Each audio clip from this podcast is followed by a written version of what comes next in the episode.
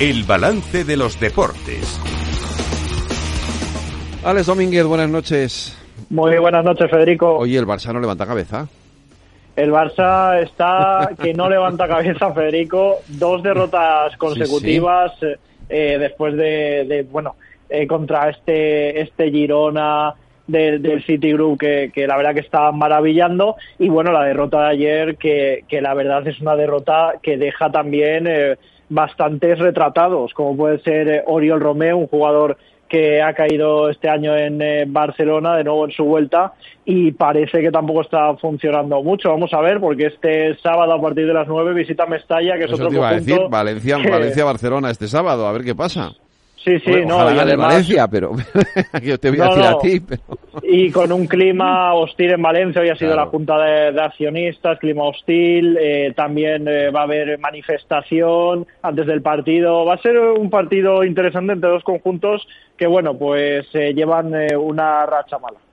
Eh, esto es por la jornada, lo que respecta a la jornada de Champions. Por cierto, Lorena, cuéntanos, porque ayer fue la última jornada de Champions tal cual la hemos conocido hasta ahora, ¿no? Bueno, primero el Atleti también jugó ayer Champions. También jugó el Atleti, es verdad. Primero, vale, el Atleti jugó, el Atleti jugó, no, pero es que lo del Barça empieza a ser ya preocupante para el Barça, digo, para los que no somos del Barça, no, pero vale, vale, el Atleti pasó ayer, Alex, no se nos olvide que no, por supuesto, por supuesto. Además un, un gran partido del, del Atlético de Madrid que está también en un buen momento y ojo porque está pelando todas las competiciones también. Bueno, pero ¿por qué decimos que ayer fue la, última fase tal y como la conocemos? la máxima competición de Europa cambia de formato y los grupos de toda la vida van a desaparecer. Para empezar, habrá 36 equipos en vez de 32 y no se emparejarán en 8 grupos como hasta ahora, sino que los equipos formarán parte de una clasificación común donde habrá un total de 8 jornadas con 8 clubes distintos. De esta forma, los equipos irán sumando puntos y se ordenarán en la clasificación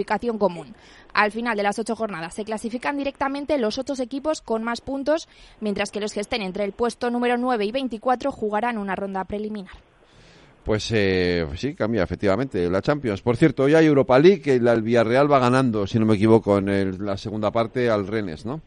Sí, 2 eh, a 3 en un partido que está siendo entretenidísimo y de momento esto le daría el liderato del grupo al Villarreal, que necesita ganar hoy en, en Rennes, así que vamos a estar atentos a ver si otro equipo español queda también líder de un grupo europeo, al igual que esta noche a las 9 se la juega el Betis en casa ante el Rangers. Eh, pues efectivamente, y este fin de semana tenemos Liga y ya hemos destacado ese partido y también es destacable, esos dos atléticos que se enfrentan este fin de semana y, y el Madrid le toca en, fuera, ¿no? Si no me equivoco.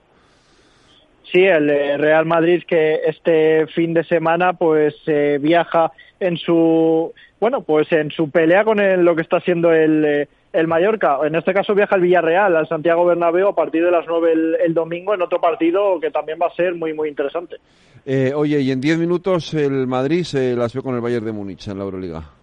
Así es, eh, un partido en el que el Real Madrid es eh, bastante, bastante favorito ante un Bayern que, que no lo está pasando bien esta, esta temporada, pero bueno, partido de reencuentros también, Pablo Lasso y bueno, pues eh, interesante también ver cómo, cómo se puede llevar hoy el partido del Real Madrid. Pues Alex, Lorena, el lunes más deportes, aquí en el balance. Un abrazo, cuidaros.